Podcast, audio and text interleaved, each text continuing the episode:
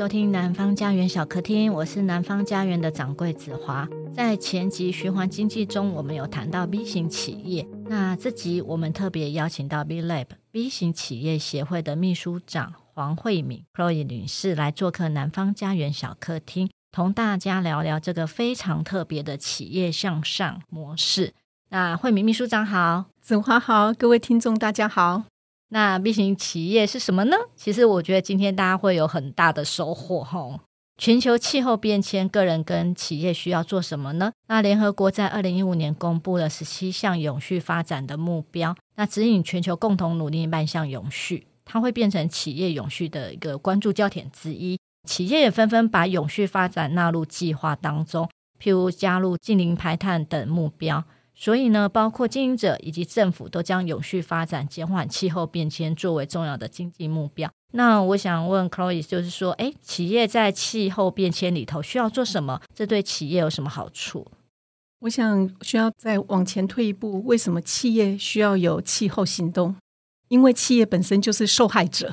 气候变迁造成了高温热浪、干旱、森林大火、洪水。海水倒灌、病毒传播等等，因此企业在原物料来源匮乏、能资源也短缺、营运设施也受到了破坏、员工生病请假、产量下降等等，所以企业需要有所行动。但是在这个同时呢，企业其实呢也可以成为气候变迁的促成者，因为我们人类有许多的活动，包括交通、建筑、工业、农业等等，这一切都需要开采化石燃料，那要砍伐森林。才能够生产制造，因此导致产生了很多的二氧化碳温室效应，那也造成了海洋的酸化、冰川融化、生物多样性降低，进而导致了刚刚上述所说的像干旱、洪水等等大自然灾难。这些其实都是很多导致于人类的活动行为。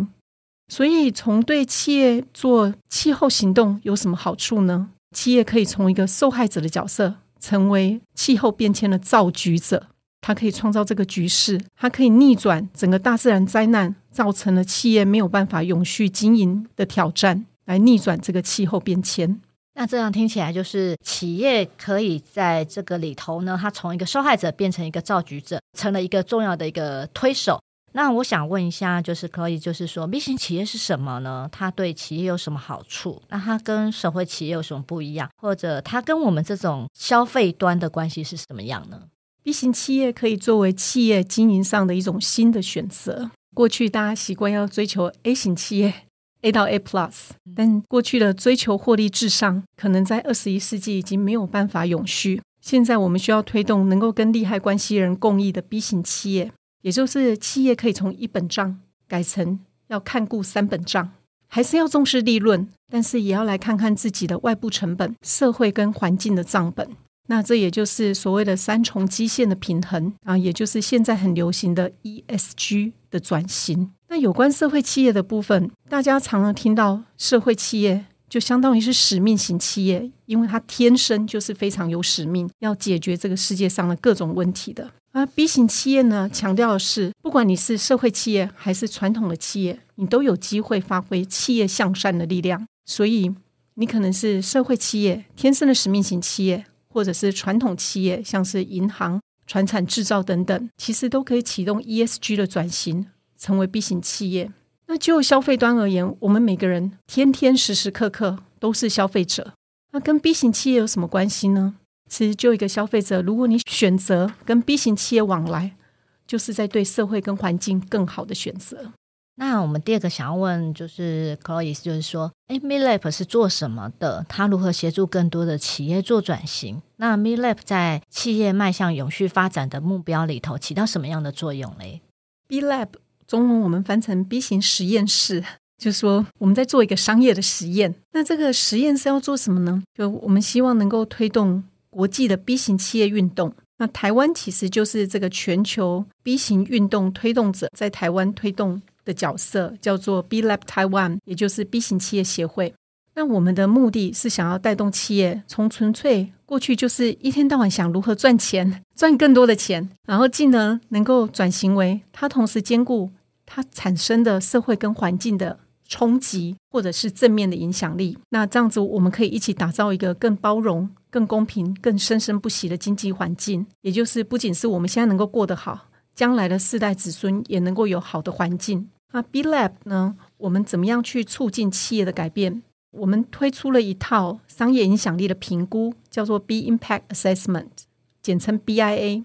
那这个我们就是在帮助企业能够具体量化它的 ESG 绩效。我们常常听到 ESG，但是我到底 ESG 做得好还是不好？我们透过量化，并且帮助企业做全球同业的评比。所以，如果您是制造业，或者是您在教育产业，那你可以经过跟同业的评比，明确知道自己的 ESG 在各个方面表现是相对较佳，或者是其实有待提升。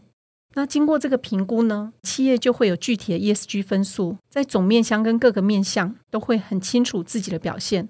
同时呢，在这个评估的引导下，他也会很清楚知道接下来他要如何提升跟改进。譬如说，大家一天到晚都听到说要节能省电，然后要减碳排，可是到底第一步要怎么做啊？那其实是不是就要先要开始知道自己排了多少碳，自己排了多少碳要怎么样计算？其实有一步很简单，我们个人就可以做。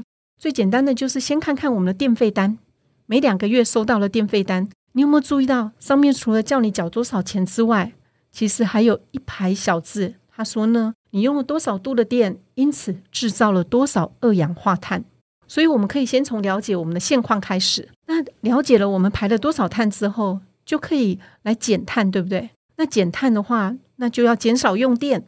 那因此我们就要去设定减碳的目标，然后更进一步，我们要去追踪到底有没有做到。那有做到，给自己鼓励鼓励，设定更高的目标。那没有做到，也要去检讨，到底是哪边没有做到，就这样不断的改善，不断精进。所以从个人到办公室到工厂，其实都可以这样一步一步做。我们就在一起对环境更好。那 BIA 呢？刚刚讲的商业影响力评估呢，就是在 ESG 的所有面向，这样一步一步的引导企业做转型。但其实企业转型是我们每个人都可以参与其中的，因为我们每个人也需要上班，对不对？或者是您是创业，或者是个人工作者，那我们也都扮演着消费者，甚至呢个人投资人的角色，所以我们都可以推动这个转变。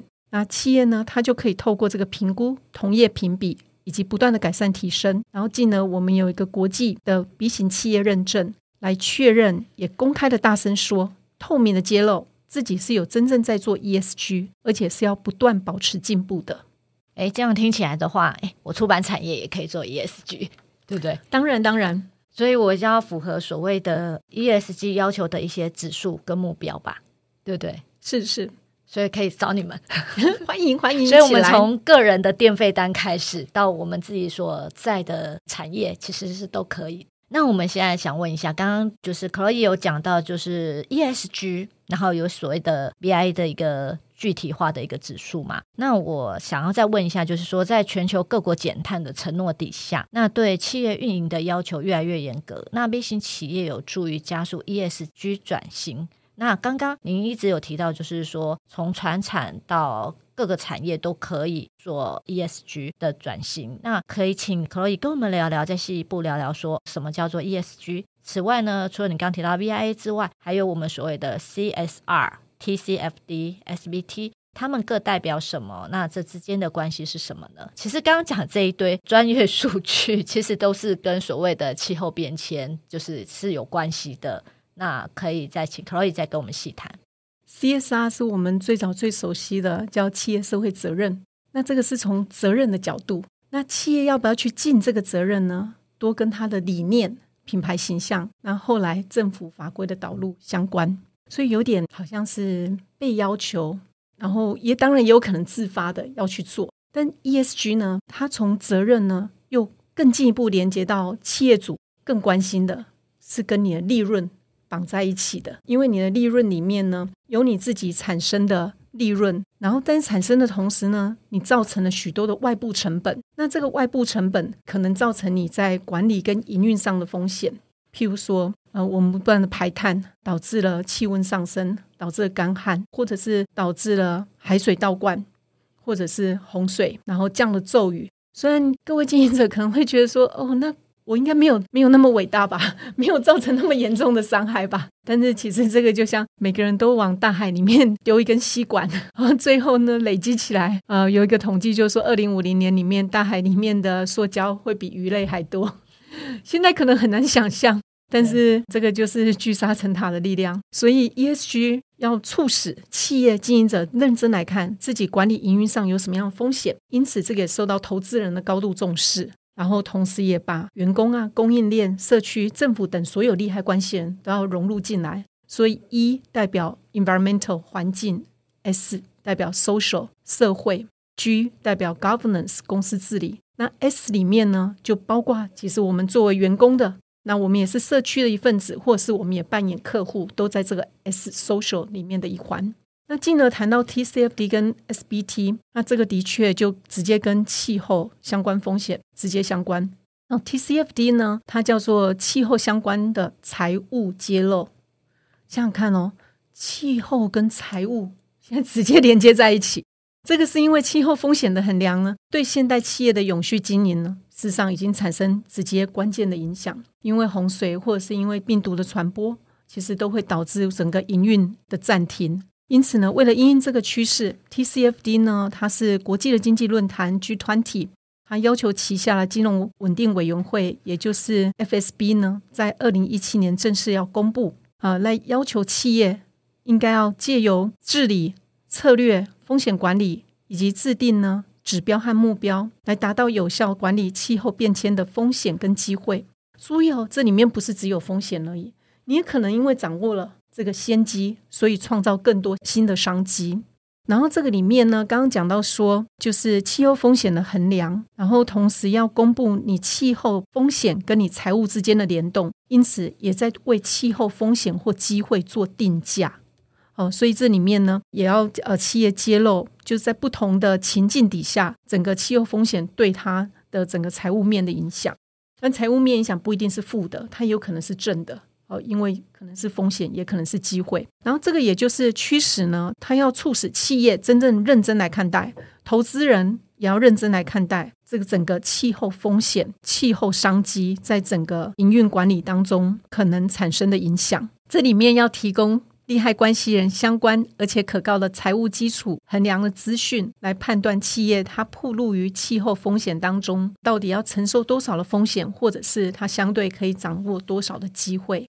这是 TCFD 气候相关财务的揭露。那另外 SBT 呢？它英文叫做 Science Based Targets Initiative，哦，SBTI 是科学基础碳目标的倡议，或者是叫科学基础减碳目标倡议。那它这个目标，你看我们前面有知道气候变迁，哦，或者是气候风险对于企业的财务造成的影响。那更进一步，我们要如何采取行动呢？我们需要了解企业的碳排。要如何设定减碳的目标？所以 SBT 呢，它主要目标就是联合国等国际组织，它共同提出了倡议，要求呢，希望能够促进企业以更加科学的方式，它叫做 science based，对不对？就是用更科学的方式来设定，有助于控制全球的升温不超过二度 C，也就是要响应二零一五年提出了巴黎协定，然后甚至呢，能够升温不超过一点五度 C。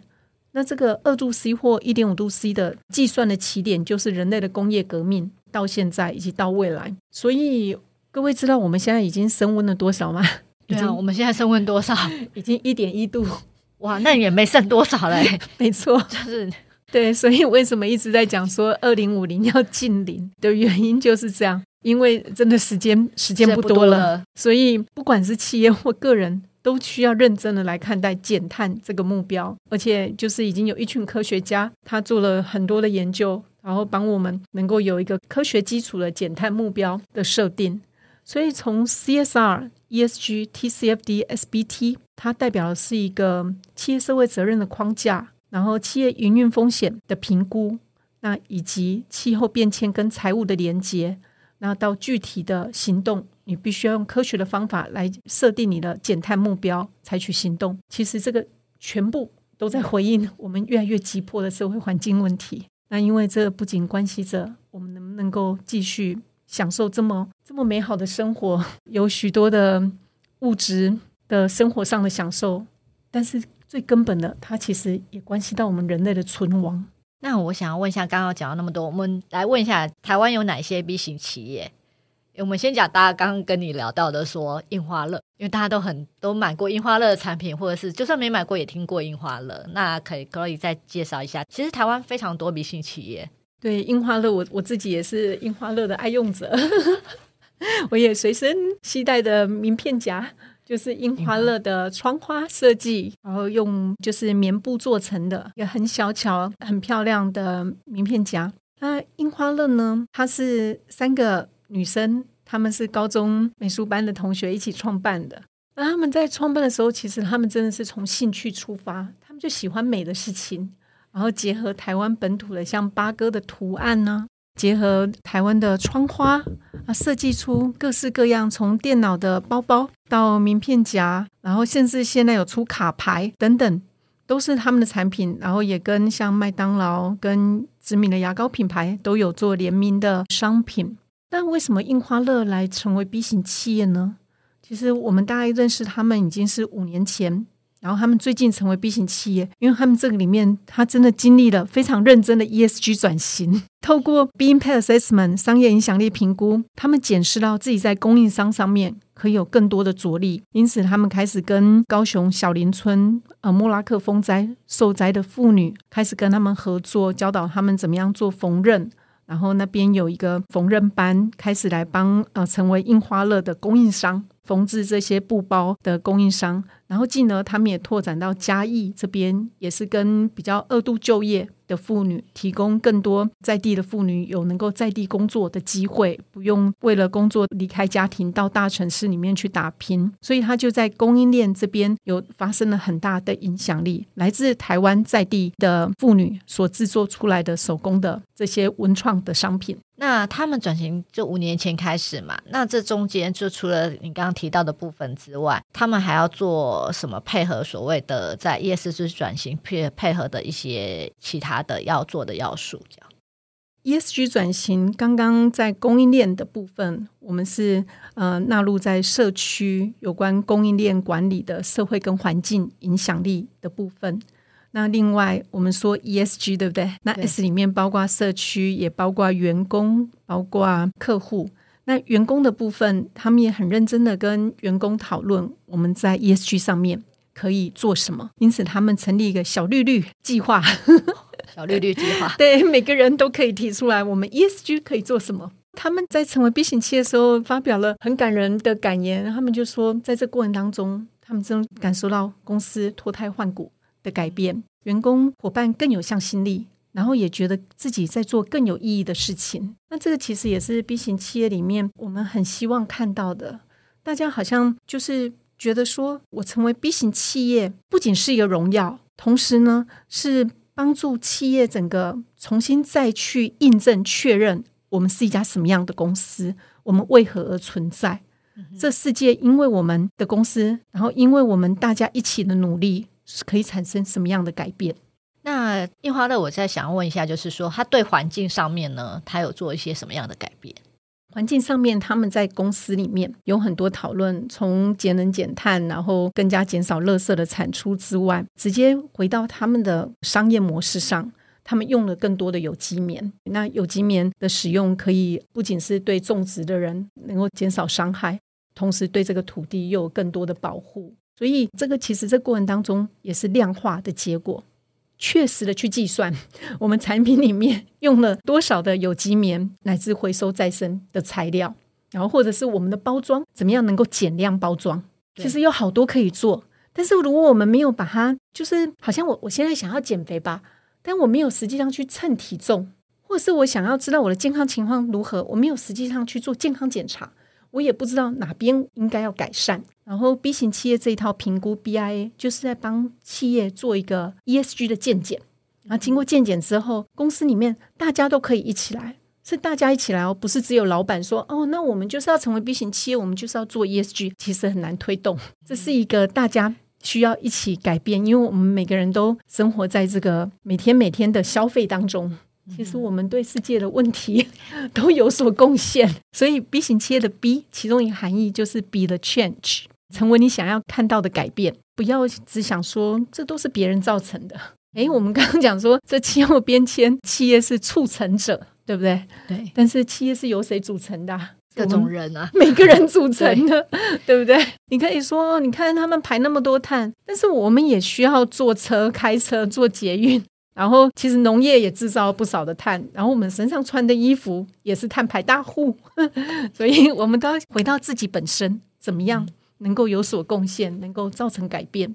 那台湾还有哪些 B 型企业？可以要不要再跟我们介绍其他几家？大家想到 B 型企业，好像有时候会跟社会企业有点混淆，觉得都是很有使命的企业。但我就想跟大家分享说，因为 B 型企业是希望触动企业改变，所以我们也不能够就是就跟一群好像同温层，对不对？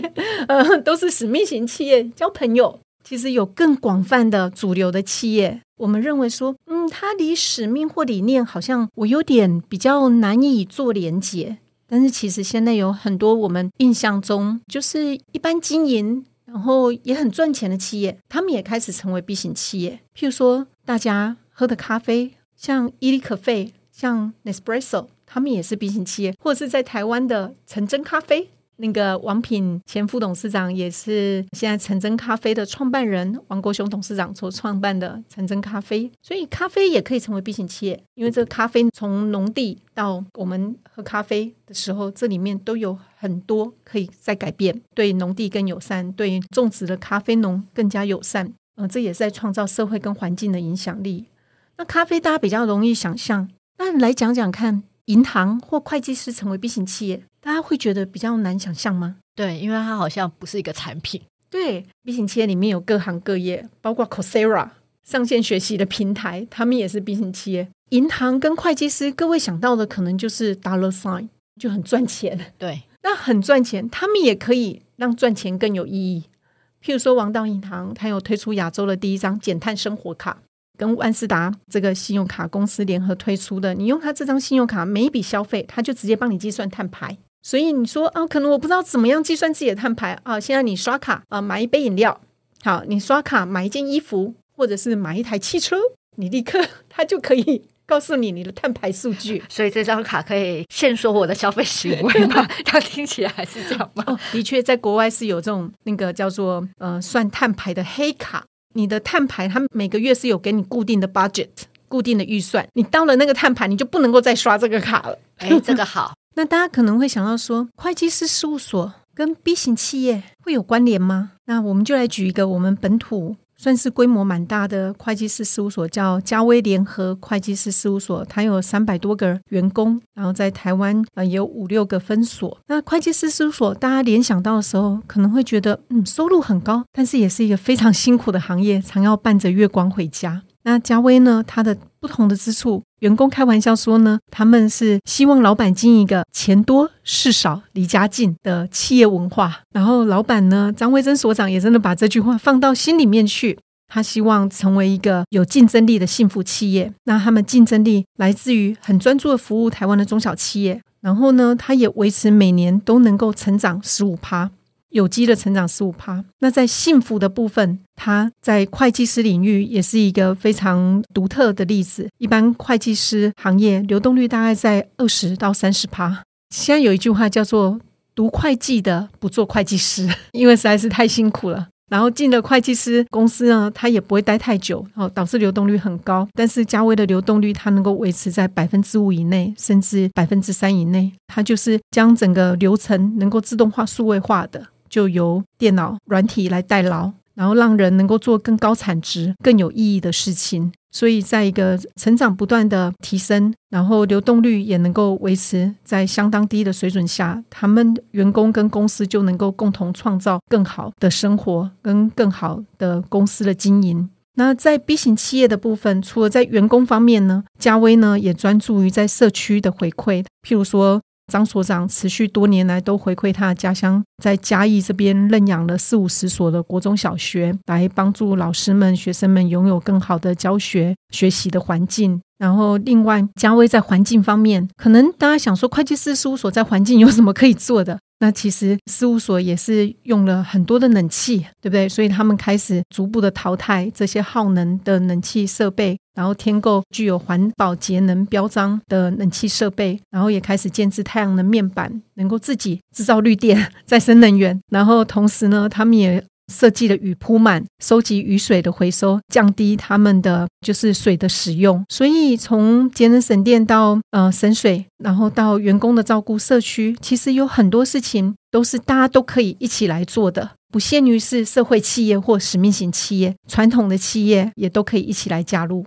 所以，像刚刚你举的例子，我就觉得说，不是只有产品，包括我们所谓的会计师怎么变成 ESG 的 V 型企业这样子，这样我们大概有一个方向跟了解。那可以再请秘书长，就是您分享一下最近您或者是 B-Lab 最近的计划。我们也看到许多企业在这个转型当中，员工更快乐、更幸福，同时企业更有竞争力，所以我们也很希望能够扩大。B 型企业的影响力，那我们正在正号召更多的专业人士来加入我们 B 型顾问的行列。如果您是在永续或者是商管领域的顾问，那您本来就有您的专业，我们希望邀请各位一起来支持企业进行，并且更加速 ESG 的转型。那在这里面，呃，我们有从上课密集的训练到实习的计划。就是实际上陪伴一家企业来进行这个 B 型企业的 ESG 转型，所以我们正在号召 B 型顾问的学员当中，欢迎大家一起参加，可以上我们 B 型企业协会的官网来了解。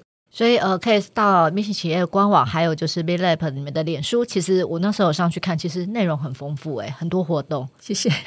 我一开始接到那个 Chloe 的时候，他就立马，我今天拿了好多礼物哦，他给我一本书，关于 B 型选择，是天下文化出版的。所以，我们接下来要请 Chloe 帮我们推荐相关的书，因为其实我自己有找了一下相关的书，其实都比较属于商管科、商管类型的。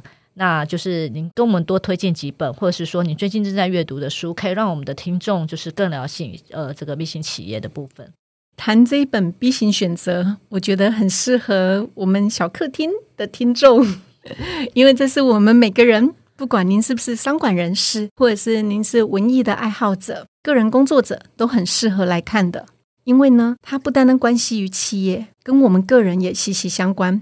B 型选择这本书呢，是台湾的 B 型企业绿藤生机。他们在创业十周年的时候出版的书籍。那绿藤生机，它是一家从种芽菜开始，就是我们吃的这些芽苗，哦从葵花苗啊到呃花椰菜苗，这些都有。那他们从种芽菜，然后进而发展到纯净的保养品牌，像有辣木油。哦，跟非洲加纳的农夫一起来，就是支持他们种有机的保护土壤种植的辣木树，然后从这里面萃取出辣木油，提供从台湾这个呃市场开始推广。其实他们是第一支推广就是纯天然油、天然植物油保养的品牌绿藤生机。那这个有什么好处呢？举辣木油为例的，好了，它不仅就是是天然的保养品，叫纯净保养，那对皮肤更好。那因为它就不用掺入许多的化学的元素。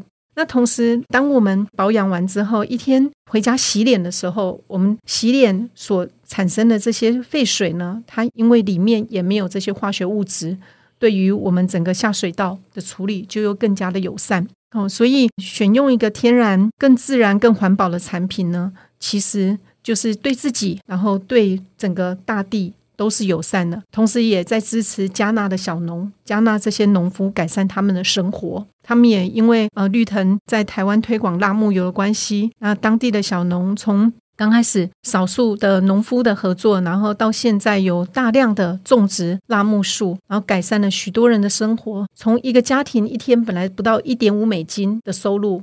你想想看，一块五美金在台湾可以做什么？其实买不起一个便当，真的买不起啊，一杯咖啡都买不起。对，在当地这个也是属于一个赤贫，就是低收入户。然后他们到现在就是一天可以有大概五块美金，在当地已经是比较中等水准的家庭收入。哦，所以你用这罐辣木油，我们直接会想说，对我们的皮肤好，我们才会去买嘛。再者，它对环境好，同时也在帮助非洲加纳的农夫改善生活。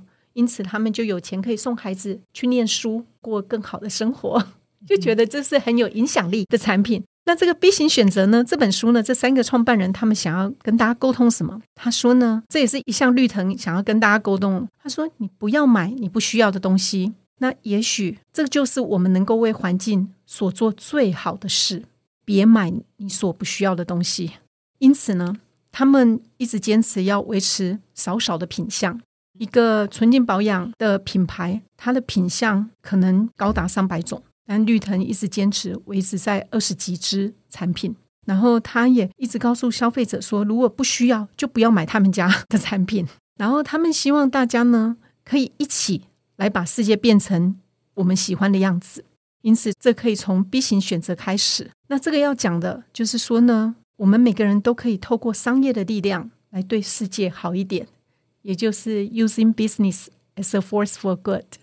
嗯，我想问一下，Chloe，就是说，哎，其实从以前传统企业，它可能需要一个财务报表。那你刚刚有提到所谓的三本账，所以要把环境永续这个部分给放进去嘛？所以企业是不是蛮缺人才的？确实如此，现在大家都在抢永续的人才。那呃，有没有这相关的科系可以念呢？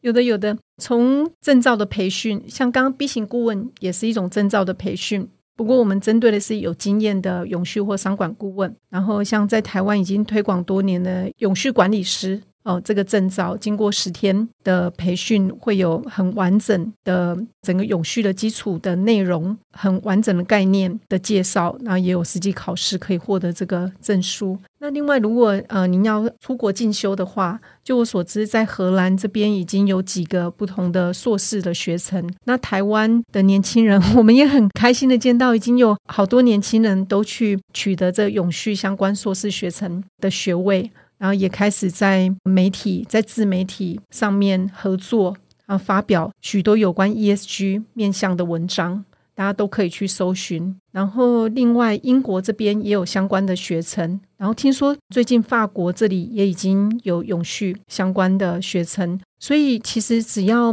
您对这方面有兴趣，其实早年哦，我当我是六年前加入 B 型企业协会。啊因为我过去也是在管理顾问的领域，那在管理顾问，我们看 profit，看利润，然后在 B 型企业，在 ESG，我们是看 ESG 三个面向，所以我觉得更有意义。同样要做一份工作，你可以选择更有意义的工作。呃，六年前我加入 B 型企业协会的时候，那个时候不论是企业来做永续，或者是个人去呃学习永续这个领域呢，通常都是比较理念型的。但是这两三年 ESG 蓬勃发展。那现在 ESG 是跟你的获利直接的相关，哦，你不仅要看 EPS，也要看 ESG，所以企业非常认真来看待。那这个领域的人才需求也急速的增加，那因此现在是投入永续领域一个我觉得是最好最好的时代，大家一起来。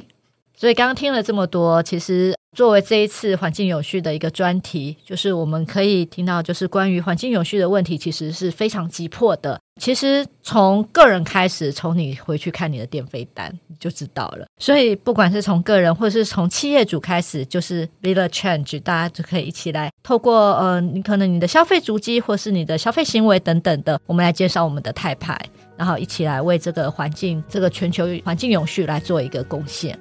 那非常感谢 Chloe 今天来。那南方家园小客厅固定每周四更新最新讯息，请见南方家园脸书跟 IG。如果有任何想法，欢迎留言讨论。我们下期见，拜拜。